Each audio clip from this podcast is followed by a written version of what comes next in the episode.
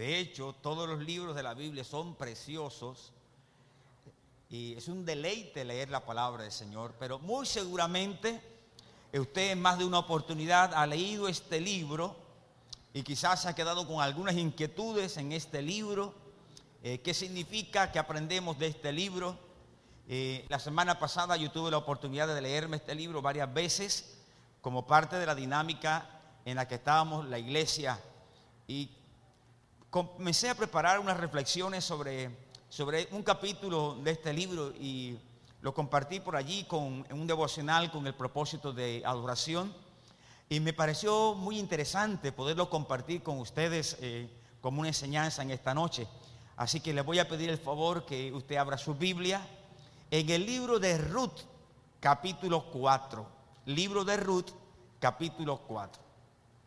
El libro de Ruth está antes del primer libro de Samuel. Antes del primer libro de Samuel. Lo correcto es decir primer libro de Samuel, no primera de Samuel, porque no es una carta, es un libro. Igual pasa con crónicas y con reyes, son libros más no cartas. Cuando usted vaya a citar, sí cartas, por ejemplo, primera de Corintios y segunda de Corintios, ahí sí vale porque son cartas. Acá es eh, libros. Entonces, el libro de Ruth está antes del primer libro de Samuel o también después del libro de los jueces. Usted se va a ubicar en el capítulo 4 del libro de Ruth. Vamos a esperar que todos puedan tenerlo para hacer la lectura en esta preciosa noche. Ruth capítulo 4. Hay un título que de enseguida nos llama la atención. En la Reina Valera 1960, que es la que estamos recomendando para leer, por algunas razones que un día de estos compartiremos de manera más amplia, el título que aparece en esa Biblia es Vos se casa con Ruth. Vos se casa con Ruth. Versículo 1. Vos subió a la puerta y se sentó allí. Y aquí pasaba a aquel pariente de quien vos había hablado y le dijo, Ea, fulano, ven acá y siéntate. Y él vino, ¿y qué hizo? Se sentó.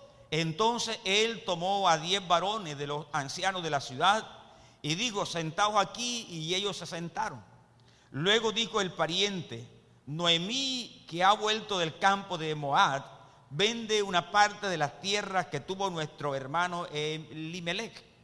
Y yo decidí hacértelo saber y decirte que compres en presencia de los que están aquí sentados y de los ancianos de mi pueblo. Si tú quieres redimir, redime. Y si no quieres redimir, declárame la hora para que lo sepa. Porque no hay otro que redima sino tú y yo después de ti. Y él respondió, yo redimiré. Entonces replicó vos, el mismo día que compres las tierras de manos de Noemí, debes tomar también a Ruth la Moabita, mujer del difunto, para que restaure el nombre del muerto sobre su posición. Versículo 6. Respondió el pariente, no puedo redimir para mí, no sea que dañe mi heredad. Redime tú usando de mi derecho, porque yo no podré redimir. Había ya desde hacía tiempo esta costumbre en Israel tocante la redención y el contrato que para la confirmación de cualquier negocio, el uno se quitaba el zapato y lo daba a su compañero, y esto le servía de testimonio en Israel. Entonces el pariente dijo a vos, tómalo tú, y se quitó el zapato. Vos dijo a los ancianos y a todo el pueblo, vosotros sois testigo hoy de que he adquirido de mano de Noemí todo lo que fue de Milec y todo lo que fue de Kelión y de Malón. Y también tomó, tomo por mi mujer a Ruth la Moabita, mujer de Malón, para restaurar el nombre del difunto sobre su heredad, para que el nombre del muerto no se borre entre sus hermanos de la, y de la puerta de su lugar. Y vosotros sois testigos hoy. Y dijeron todos los del pueblo, que estaban a la puerta con los ancianos. Testigos somos. Jehová haga a la mujer que entra en tu casa como a Raquel, a Lea, las cuales edificaron la casa de Israel, y tú seas ilustre en Efraín y seas de renombre en Belén. Y sea tu casa como la casa de Fares el que Tamar dio a luz a Judá por la descendencia que de esa mujer te dé Jehová. Vos pues tomó a Ruth y ella fue su mujer y se llegó a ella y Jehová le dio que concibiese y diese a luz un hijo. Y las mujeres decían a Noemí, loado sea Jehová que hizo que no faltase hoy pariente cuyo nombre sea celebrado en Israel, el cual será restaurador de tu alma y sustentará tu vejez, pues tu nuera que te ama lo ha dado a luz. Y ellas y ella es la ella es de más valor para ti que siete hijos. Y tomando Noemí el hijo, lo puso en su regazo y se fue, eh, y fue su haya. Y le dieron nombre las vecinas diciendo, le ha nacido un hijo a Noemí. Y lo llamaron Obed. Esto es padre de Isaí, padre de David. Que el Señor los bendiga a través de su palabra. Denle un fuerte aplauso al Dios del cielo en esta preciosa noche. Aleluya. A su nombre. A su nombre. Muy amable. Gracias, mi hermano Andrés. Bueno, quiero compartir esta palabra bajo el título Una historia que nos recuerda nuestra redención. Una historia que nos recuerda nuestra redención. Para leer y comprender el libro de Ruth, es interesante que usted lea el libro de Ruth con eh, la redención humana, con el plan salvífico en mente. Pues el libro de Ruth ejemplifica la redención que Cristo hizo por nosotros. Y a través de la palabra del capítulo 4 vamos a ver cómo en este, en este capítulo se nos habla a nosotros de redención, se nos habla a nosotros de pagar un precio, se nos habla a nosotros de un matrimonio, se nos habla a nosotros de un hombre importante y se nos habla a nosotros de una mujer importante y se nos habla a nosotros de una descendencia importante. Y hoy vamos a desarrollar eso. La Biblia nos cuenta en el capítulo 4 el matrimonio de Boaz con Ruth. Desde el arranque enseguida esto es interesante porque está anunciando el matrimonio bíblico. En estos tiempos se quiere establecer como dé lugar otras formas de matrimonio. los países están comprometidos con una agenda internacional que está tratando de legitimizar algo que no es bíblico. Pero la palabra de Dios está enseñando claramente que el matrimonio de, eh, eh, que aparece en el capítulo 4 fue el matrimonio entre un hombre llamado Boaz y una mujer llamada Ruth, porque este es el matrimonio que glorifica y honra el nombre del Todopoderoso. ¿Cuántos pueden dar un aplauso al Señor? Es lo que la Biblia está enseñando y es lo que hoy tenemos que predicar y es lo que la iglesia tiene que sostener y es lo que a nuestros niños a nuestras niñas y a nuestros adolescentes en estos tiempos hay que enseñarles. Porque de alguna manera todas estas ah, corrientes ideológicas de estos tiempos eh, están tocando la puerta de la sociedad y de la iglesia. Están tocando la puerta del corazón de nuestros chicos. Y la palabra del Señor nos está mostrando eh, la ceremonia de matrimonio, el compromiso que hubo entre un hombre llamado Booz y una mujer llamada Ruth que eso tiene una representación preciosa que vamos a estudiar en esta preciosa noche. Versículo 1 dice, Boaz subió a la puerta y se sentó allí. Muy seguramente este hombre llamado Boaz era un hombre importante en el pueblo. Era un hombre que tenía cualidades, eh, condiciones económicas muy favorables. Pero también era un hombre que tenía una autoridad moral tenía un prestigio, era un hombre conocido, era un hombre que convocaba a la gente y la gente le seguía. Era un hombre que aún no siendo el día de juicio, este hombre llamado Boaz convocó a un juicio a los diez ancianos y allí estuvieron presentes para hacer el juicio. Y dice la palabra que este hombre Boaz subió y se sentó en la silla. Esto nos hace recordar a nosotros en la redención, en el plan salvífico, la obra de Cristo a favor de nosotros.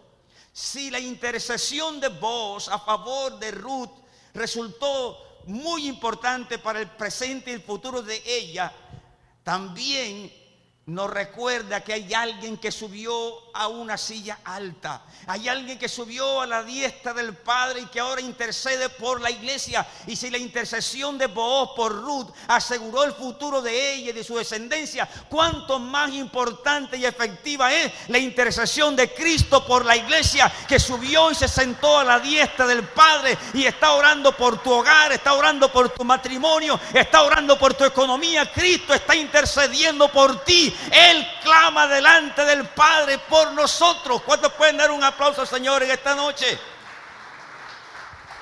Si la intercesión, la mediación de Booz por Ruth le aseguró su futuro, la hizo estar tranquila. La intercesión de Booz le volvió la alegría. El capítulo 3 dice que Booz habló al corazón de Ruth. Vos supo ganarse el corazón de Ruth, le volvió la esperanza, le devolvió la alegría. Si la intercesión de Booz aseguró eh, la vida presente de esta mujer y la vida de su descendencia, yo quiero decirle que el presente y el futuro de la iglesia está asegurado por la oración sacerdotal que Cristo hace delante del Padre. Cristo está clamando, es nuestro sumo sacerdote y Él está orando, intercediendo por la iglesia. A veces sentimos que los problemas nos agobian.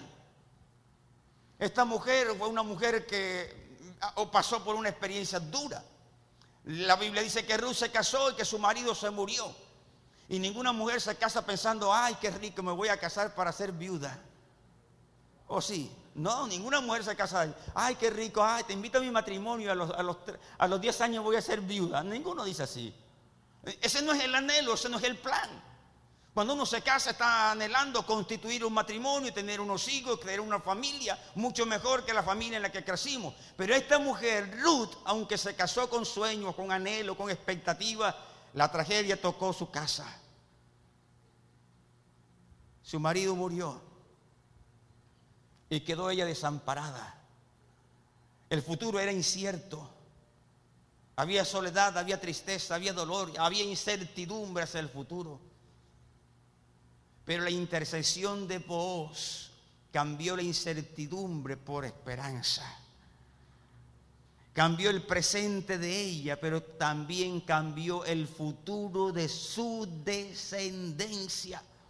A veces nosotros como personas, como varones, como mujeres, nos preocupamos por el presente, nos preocupamos por el futuro y queremos controlar el futuro y queremos manejar las cosas y queremos tener todo previamente calculado. Queremos asegurar la universidad de los hijos, queremos asegurar hasta el matrimonio de los hijos, queremos asegurarles hasta el futuro de los nietos, bisnietos, tataranietos, Carol. Queremos tenerlo todo asegurado. Yo quiero decirte que todo eso está asegurado en las manos de Dios. Hay que descansar que Él está trabajando por nosotros. Está intercediendo por nosotros. Y si la intercesión de Booz resultó en beneficio de su descendencia, la intercesión de Cristo por ti y por mí es mucho más eficaz.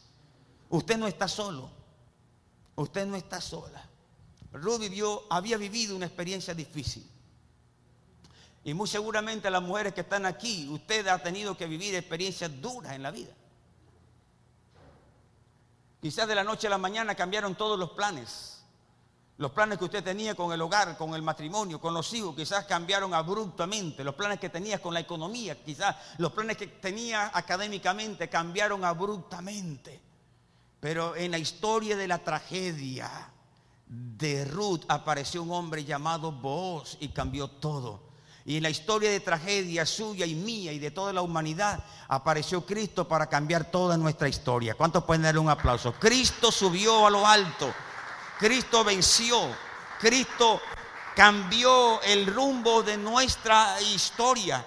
Dice la escritura que este hombre llamado Bo subió y la intercesión por Ruth resultó en un cambio total a favor de aquella mujer. Y la Biblia nos comenta aquí que habían dos personas para, para poder redimir. Habían dos personas para poder redimir. Uno era vos y otro era un pariente de vos que podía redimir, según la ley levítica, podía redimir. Uno que podía redimir era un pariente, un pariente de vos y el otro era vos.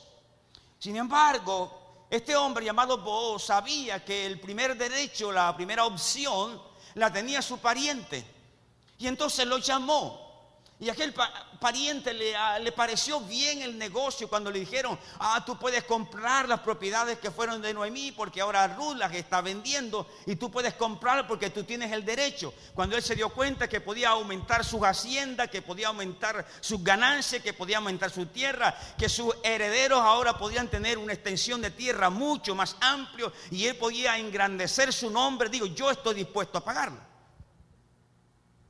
Pero cuando vos le dijo, pero también, el mismo día que compras la tierra, tienes que redimir a una moabita, a una extranjera, a una mujer llamada Ruth.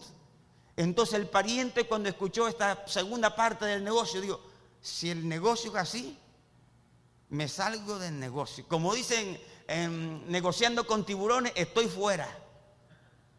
¿Cierto que sí? Estoy fuera. Digo, así no es. Y entonces salió del negocio. Y aquí le voy a decir algo. ¿Sabe?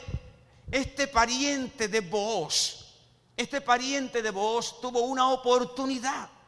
Una oportunidad para trascender su nombre. Porque eh, eh, en la genealogía de Cristo, en el libro de Mateo, la genealogía de Cristo se remonta hasta demostrar que Cristo venía de la descendencia de este hombre llamado Booz de la descendencia de él, vino David, vino Isaí, y ahí estaba la descendencia. La oportunidad que tuvo vos la tuvo el otro pariente. Ojo con lo que le voy a decir. Hay gente que tiene oportunidades en la vida. La vida misma le ha dado oportunidades para trascender. La vida misma le ha dado oportunidades importantes para salir adelante. Hay gente que ha tenido un buen empleo, hay gente que ha tenido un buen negocio, hay gente que ha tenido buenas oportunidades en la vida y no las ha valorado y no las ha despreciado. Pero hay otros que han tenido la oportunidad y han aceptado el desafío y en obediencia han creído y actuado y su vida ha sido trascendente para ellos y para su familia. No desprecies las oportunidades que Dios te ha dado. Si Dios te ha abierto una puerta, si Dios te ha dado una oportunidad, no la desprecie porque Dios la puede usar para bendecirte a ti y bendecir a tu familia. ¿Cuántos pueden dar un aplauso a Dios en esta noche? Pero hay gente en la vida que desprecia oportunidades y solamente les queda el nombre de fulano. Les queda el nombre del fulano. Y yo estaba investigando y por qué en, esta, en, la Biblia no aparece el nombre de este tipo, sino simplemente Ea fulano. El fulano. Usted no se llama fulano, usted tiene un nombre. Pero hay gente que no aprovecha las oportunidades que la vida y Dios mismo le da. Y entonces al no aprovechar la oportunidad, su vida no trasciende en la sociedad, en la familia. Hay gente que son miembros de las iglesias y del reino de los cielos toda una vida, pero su vida no trasciende. ¿Sabe por qué? Porque no saben aprovechar las oportunidades que Dios le da. Usted y yo tenemos que aprender a aprovechar las oportunidades que el cielo nos abre. ¿Cuántos pueden aprovechar? Usted no se puede dar el lujo de despreciar lo que Dios le da.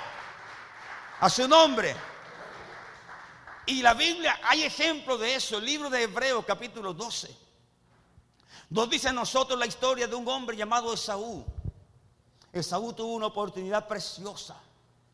Esaú era el primogénito. Le tocaba el doble de la herencia y el doble de la bendición del papá. Y un día dijo, ¿para qué me sirve a mí ser el primero? Hay gente que tiene oportunidades en la vida que dice, ¿eso para qué me sirve a mí? ¿De qué me sirve esto? Hay gente porque no sabe que eso poquito puede llegar a ser grande. Dice, ¿de qué me sirve esto? ¿Para qué? ¿De qué me sirve a mí este cargo? ¿De qué me sirve a mí este pequeño empleo? ¿De qué me sirve esto a mí? De nada. No lo quiero. Y la Biblia dice que Esaú es un ejemplo digno de no imitar. Porque Esaú tuvo una oportunidad que el cielo le dio y él la despreció. La Biblia dice que cuando tuvo la oportunidad, vendió la primogenitura por un plato de lenteja. Y luego cuando se dio cuenta que había perdido la oportunidad de su vida, la procuró con lágrimas y con llanto, pero como dijo el narrador deportivo, ya nada se podía hacer. Lo perdió todo. ¿Qué oportunidades Dios te ha dado en la vida? A nivel de la familia, a nivel de lo económico, a nivel de lo ministerial. ¿Qué oportunidades Dios ha, colocado al frente tuyo? ¿Qué has hecho con las oportunidades que Dios te ha dado? ¿Qué has hecho tú con los talentos que el Señor te ha dado? Quizás Dios te dio tres talentos, cinco talentos. ¿Y, qué has hecho con los talentos? Uno dijo, ah, bueno, Señor, yo sabía que tú eras eh, cruel, que tú eras duro, que tú eras difícil en el trato. Yo cogí ese talento, lo enterré y aquí está lo que es tuyo. Y el Señor le digo, mal siervo. Tuvo la oportunidad de multiplicar lo que Dios le había dado. Yo creo y que estoy hablándole en esta noche de parte del Señor y le estoy diciendo, mis amados hermanos, pueblo de Dios, el Señor de alguna manera ha abierto oportunidades, el Señor de alguna manera te ha escogido y te ha dado dones y te ha dado una gracia. No desprecies lo que Dios ha puesto en tu vida. ¿Cuántos pueden dar un aplauso? No te dejes el lujo de despreciar si Dios te dio un talento, si Dios te dio un llamado, si Dios te dio un don, si Dios te dio una responsabilidad, por pequeña que tú la vea, no desprecies lo que Dios te ha dado. El que desprecia de lo que Dios le da pierde hasta el nombre. ¿Sabe cómo lo llamaban? El fulano. Una forma de decir, este no fue nadie, no trascendió. ¿Usted quiere ser así en la vida? Hay un dicho que dice, hay gente que en la vida se van sin pena ni gloria. Pero lo peor es que hay gente que de esta vida se va con más penas que gloria. Porque hay gente que Dios le ha dado talentos. Talentos. Hay gente que Dios le ha dado talentos. Y han tomado el talento que Dios le dio y lo han menospreciado. Han tomado el talento que Dios le dio y lo han eh, desechado. Han tomado los dones que Dios le dio y la gracia que Dios le dio. Lo han tomado para juego, para espectáculo, para, para disfrutar simplemente sin honrar y glorificar a Dios. Este hombre tuvo la oportunidad, la misma oportunidad que tuvo vos, la tuvo él primero. Él la rechazó, vos la aceptó. Y la diferencia está en que vos aparece en la descendencia nada menos y nada más que el Señor Jesucristo. ¿Cuántos pueden pedir a Dios. Usted tiene que saber aprovechar bien las oportunidades que Dios te da, los talentos, los dones, las capacidades, lo que Dios te ha dado, aprovechalo. Dígale que está a su lado, aproveche lo que Dios te ha dado. Aprovecha. Mira, el cristiano está diciendo, aprovecha y dice, mira lo que Dios te ha dado. Aprovecha. Aprovecha lo que Dios te ha dado.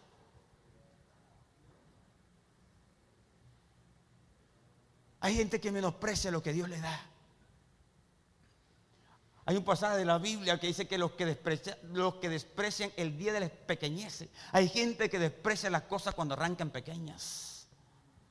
Y la sorpresa es que la gran mayoría de las grandes empresas que usted y yo conocemos hoy no arrancaron siendo grandes. Los grandes predicadores, los grandes hombres de Dios, los grandes siervos de Dios, no nacieron así. Los que están al frente de grandes ministerios, no nacimos así ya de grande. Ahora en estos años recientes necesitábamos a un pastor para una iglesia y consultamos a alguien y nos digo, si me dan un carro voy a pastorear allá. Ay, qué bonito. Yo tuve un carro después de 16 años de ser pastor. Lo primero que tuve fue una bicicleta vía esa doble barra que pesaba como 25 libras. Una arroba.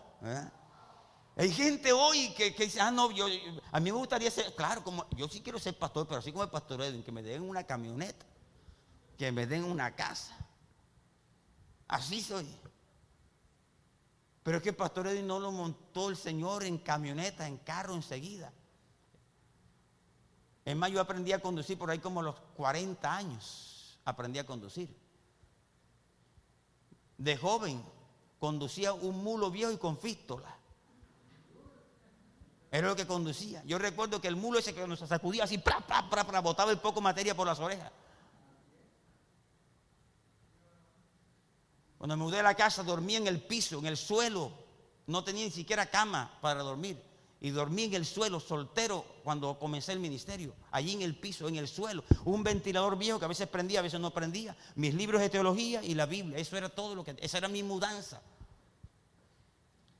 Pero sabe, cada noche que yo estudiaba y cada madrugada que yo me levantaba a estudiar mis cursos de teología, yo honraba y glorificaba y daba gracias a Dios por lo que Él me había dado. Yo estaba empezando el ministerio, pero yo le daba gracias a Dios. Y usted no va a crecer, usted no va a trascender a menos que usted aprenda a ser agradecido y a valorar lo que Dios le ha dado en el presente. ¿Cuántos pueden aplaudir? Si usted no valora lo que hoy tiene, Dios no te va a confiar más allá, porque que es fiel en lo poco es el que Dios promueve. ¿Cuántos pueden aplaudir? Dios. El que aprende a ser fiel en lo poco es aquel que, el que Dios promueve, al que Dios honra, al que Dios bendice, pero no desprecie lo que Dios te ha dado a su nombre.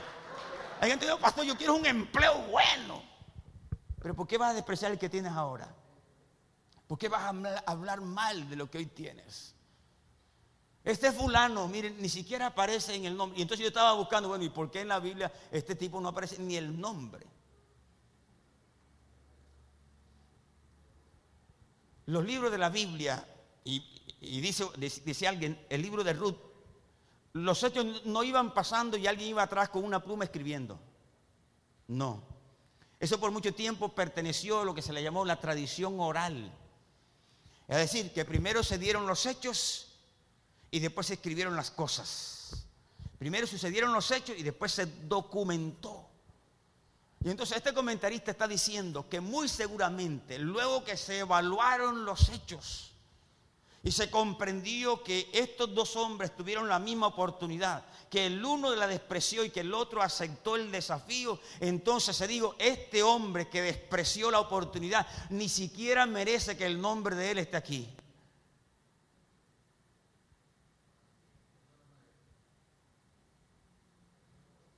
En la vida aún de fe, hay cosas y espacios que usted se tiene que ganar.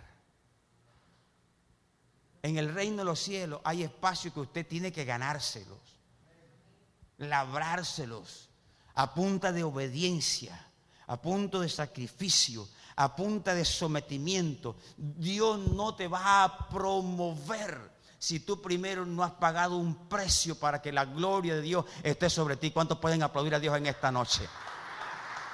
Por eso este hombre ni siquiera aparece el nombre de él, simplemente se le dice, ¡eh, fulano!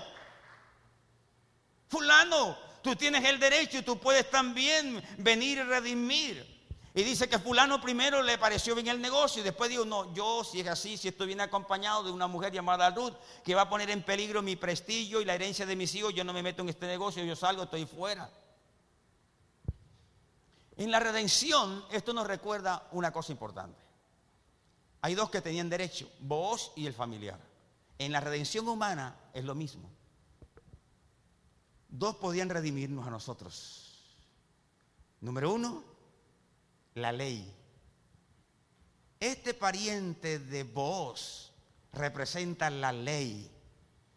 La ley era el primer pariente de la simiente de la mujer. Recuerde que en el libro de Génesis y a lo largo de la Biblia hay dos simientes. La simiente de la mujer y la simiente de la serpiente. Por eso habla la Biblia de simientes. Entonces, este primer pariente, el fulano, puede recordarnos a nosotros la ley.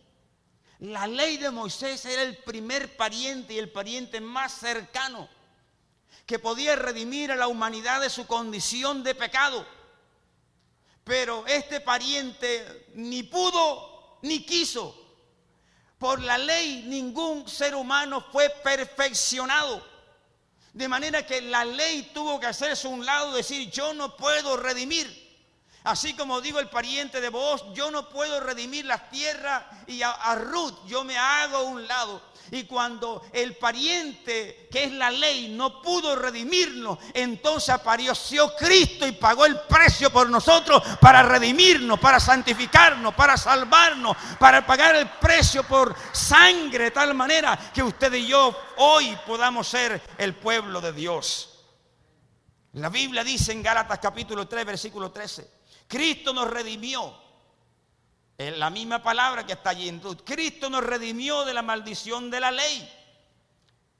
Hecho por nosotros maldición.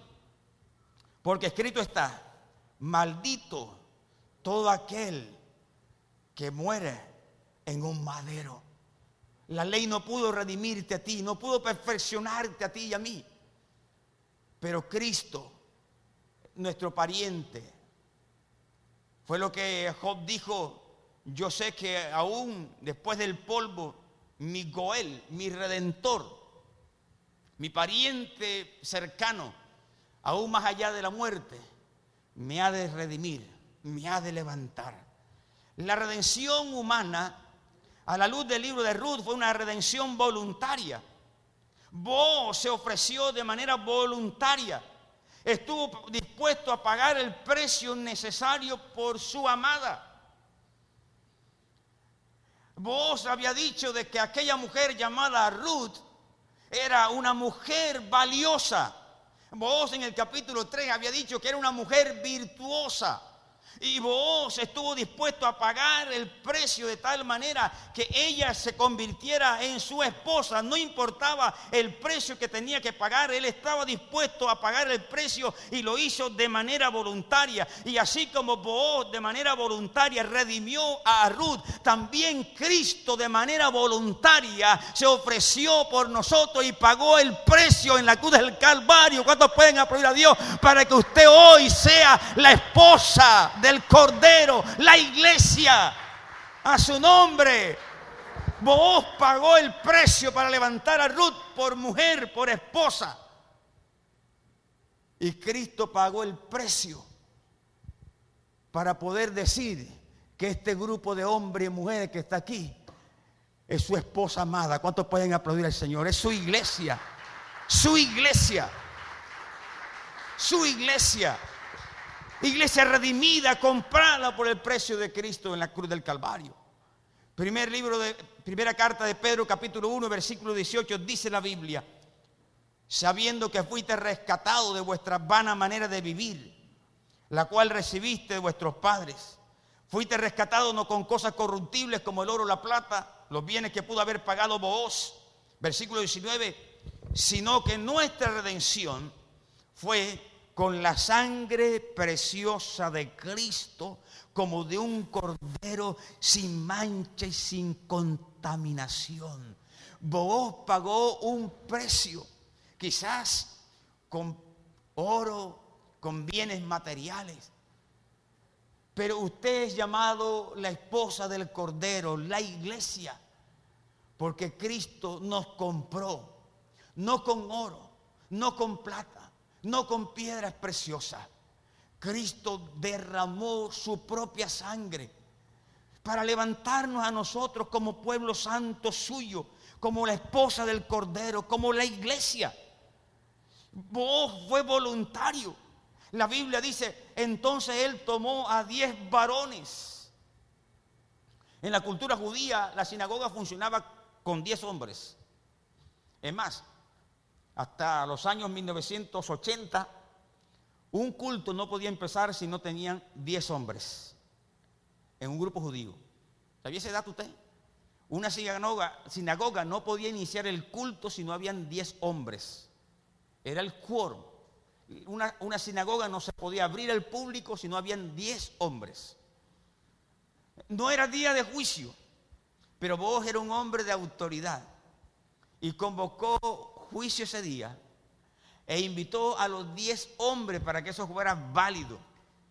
Y los convocó y los invitó. Y como era un hombre de autoridad, ellos, ellos se hicieron presentes en el juicio y entonces eh, de manera voluntaria hizo la negociación y les dijo, delante de ellos digo lo siguiente, versículo 3, Noemí que ha vuelto del campo de Moab, vende una parte de las tierras que estuvo que tuvo nuestro hermano Elimelech.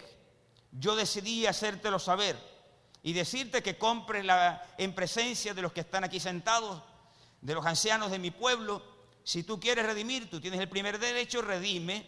Y si no quieres redimir, decláramelo para que yo lo sepa, porque no hay otro que redima sino tú. Tienes la primera opción, la ley, y después de usted, después de tú, de ti vengo yo a redimir. Entonces él respondió, yo redimiré. Entonces replicó vos y le dijo, bueno, el negocio tiene una cláusula, versículo 5, el mismo día que compres las tierras de manos de Noemí, ese mismo día debes también tomar a Ruth la moabita la extranjera, para que restaure el nombre de, de ella. La redención humana es una redención por gracia. Es una redención por gracia. Vos digo, el mismo día que pagues el precio, ese mismo día, entonces debes tomar a Ruth por tu esposa. A Ruth la moabita. En otras palabras, a Ruth la extranjera. Y si usted lee todo el libro de Ruth, usted va a encontrar que frecuentemente a Ruth se le llama la moabita o la extranjera. Y vos estabas diciendo, el mismo día que pagues el precio, debes tomar a la extranjera. Efesios capítulo 2, versículo 19 dice lo siguiente.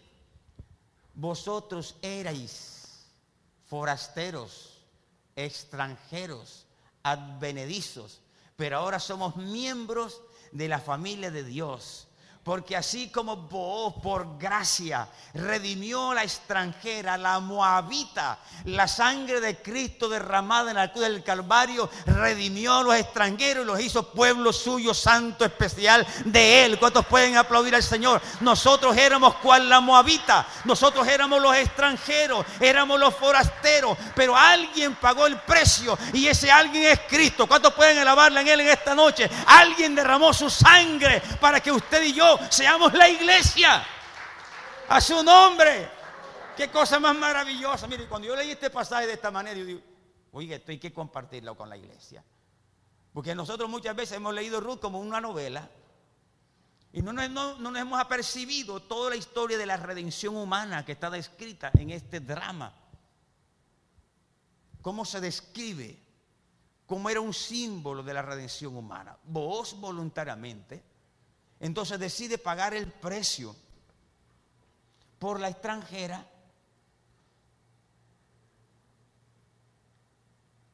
En tercer lugar o cuarto lugar, yo no sé cómo está usted notando, la redención humana es una redención pública. Pública. La Biblia dice que Booz tomó a cuántos hombres? ¿A cuántos? A diez testigos ¿Y a dónde los llamó? ¿A dónde los llevó? A la puerta principal, al lugar donde se hacían los grandes debates, al lugar donde se tomaban las grandes decisiones de la ciudad. Allí en lo público se sentó e, e, e hizo público la negociación. La redención de Booz por Ruth no fue algo escondida como el que planea un engaño sino que Booz de manera pública hizo el acuerdo, citó el negocio, citó a los jueces y públicamente redimió a Ruth. ¿A qué nos lleva a pensar eso? La redención humana no fue algo escondida. Cristo no murió encerrado en un claustro. Por allá que Cristo se encerró y murió de hambre en un rincón. No, Señor. La Biblia dice que la muerte de Cristo fue una muerte pública.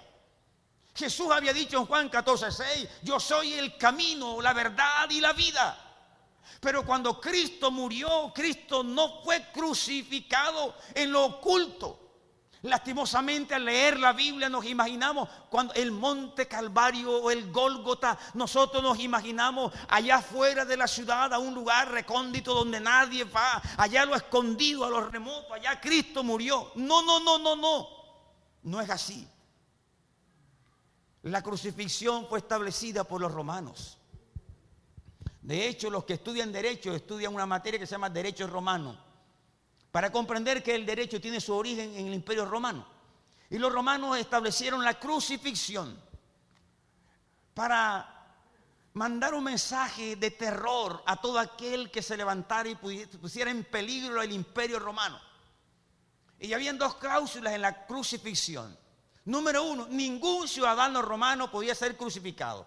Ah, pues claro, si ellos la inventaron. La abuela dice, ¿quién con cuchara de palo se quema? Entonces ellos decían, número uno, ningún ciudadano romano puede ser crucificado. Listo, arreglado el asunto. Número dos, la crucifixión debe ser un mensaje claro y contundente para que todo aquel que lo vea tome escarmiento. Entonces la crucifixión tiene que ser en un lugar público.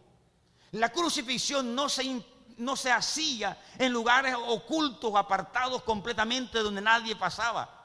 No, la Biblia dice que cuando Cristo fue levantado en el Gólgota, estaba en la cruz, los que pasaban meneaban la cabeza y se burlaban de Cristo. Luego entonces Cristo fue crucificado eh, al frente de un camino de mucho transitar, un camino y un lugar público. Y la gente pasaba allí. Lo curioso del caso es que Cristo había dicho que Él era el camino, pero ahora estaba al frente del camino, colgado en una cruz del Calvario, para que la redención humana fuera pública también. Para que tu fe sea una fe pública, no una fe escondida, sino que tu fe sea pública, que tu familia sepa que tú eres cristiano. Amén. Que tus compañeros sepan que tú eres cristiano. Cristo murió públicamente para que públicamente sea tu fe. Que lo sepan. Que tú eres cristiano. Es más, la reunión que usted está, lo primero que usted haga, preséntese, mi nombre es fulano de tal. Edwin Rafael Ramos Avilés, casado con Candida Lucia Salcedo Martínez, cristiano evangélico. Aló. No espere que diga, ¿tú, eres evangélico? ¿Por qué? Yo soy evangélico. Ah, se te nota.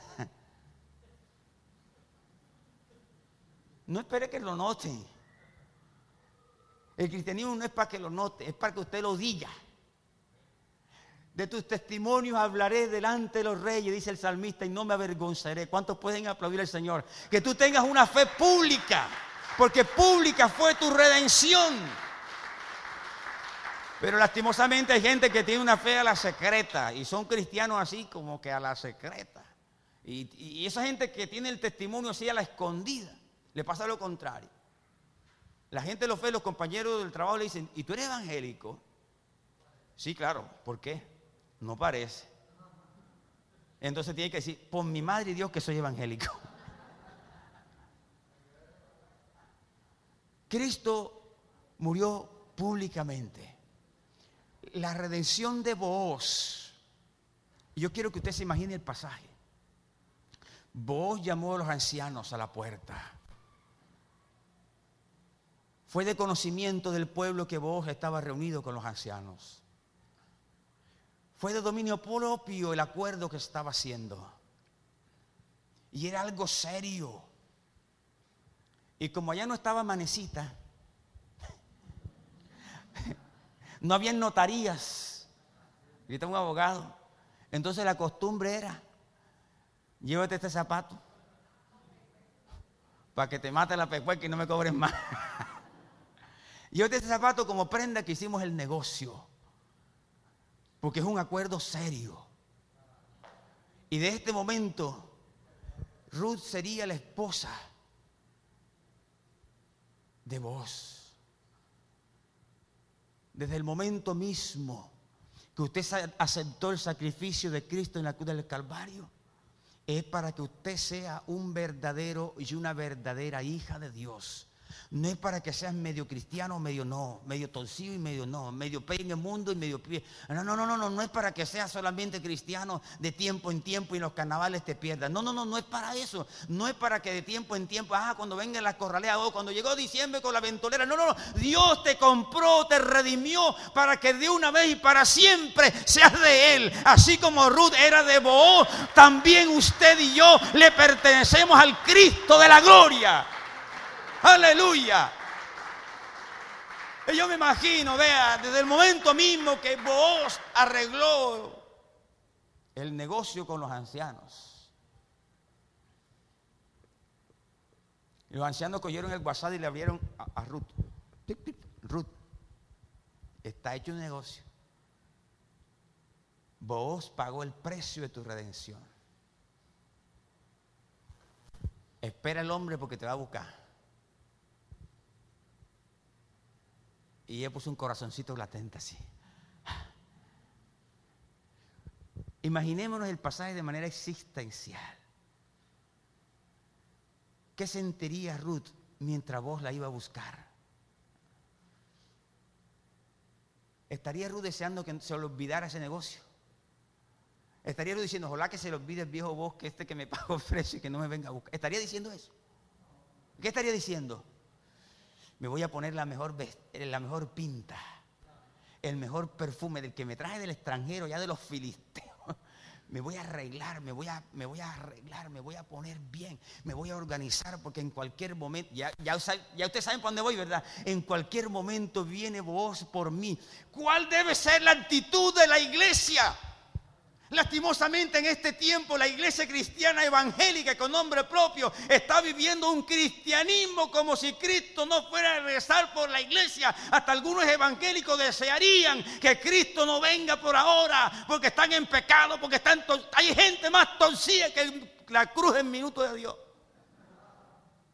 Y están deseando que Cristo no venga. El Apocalipsis dice todo lo contrario, que la esposa del Cordero, la iglesia debe estar orando diciendo, sí Señor, ven. ¿Cuántos pueden aplaudir? Cuando tú te levantes, Señor, estoy esperando tu venida. Cuando tú te acuestes, Señor, estoy esperando tu venida. Tú vas a buscar la iglesia. Aló. Hay gente que dice, pastor, me estoy preparando para venir el Señor. No, no ya tienes que estar preparado. ¿Qué, que te vas a preparar? No. Vos pagó el precio y Ruth anhelaba el momento de que la llevara con él. Anhela la iglesia el regreso de Cristo, el levantamiento de la iglesia de Cristo. ¿Tiene eso la iglesia en el corazón? Hoy poco se predica de la venida de Cristo, el rapto de la iglesia. Y la iglesia hoy vive como si Cristo no viniera. Las alabanzas de hoy, muchas de ellas no mencionan la venida de Cristo, el rapto de la iglesia. Eso se perdió de la pluma de los compositores cristianos. No se habla de eso. Y si no se habla del rapto de la iglesia, menos de la gran tribulación. El otro día íbamos viajando y íbamos en, íbamos en el carro escuchando una música de marino. ¿Ustedes han escuchado la gran tribulación? Oye, eso pone a pensar cualquiera.